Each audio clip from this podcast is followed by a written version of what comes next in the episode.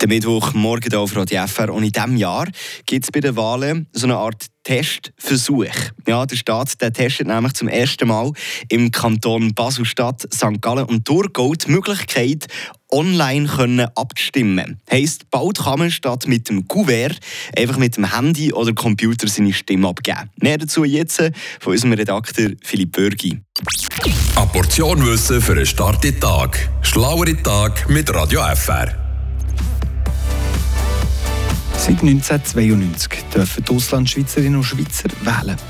Bis vor ein paar Jahren hat es genau einen Weg gegeben, nämlich brieflich auf der Post. Sie müssen einfach schauen, dass das Wahlkuvert termingerecht und mit zurück in der Schweiz ist, nämlich am Freitag vor dem Wahlsonntag. In Zukunft wird das Wählen sicher vermehrt über das Internet möglich sein.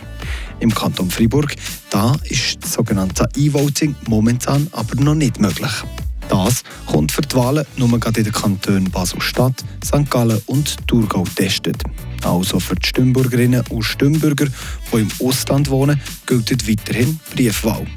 Nicht alle 800'000 Auslandschweizerinnen und Schweizer haben aber die gleichen Wahlrechte.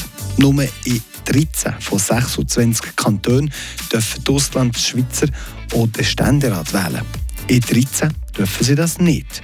Das ist, weil das Wahlrecht vom Ständerat Sache der Kantone ist.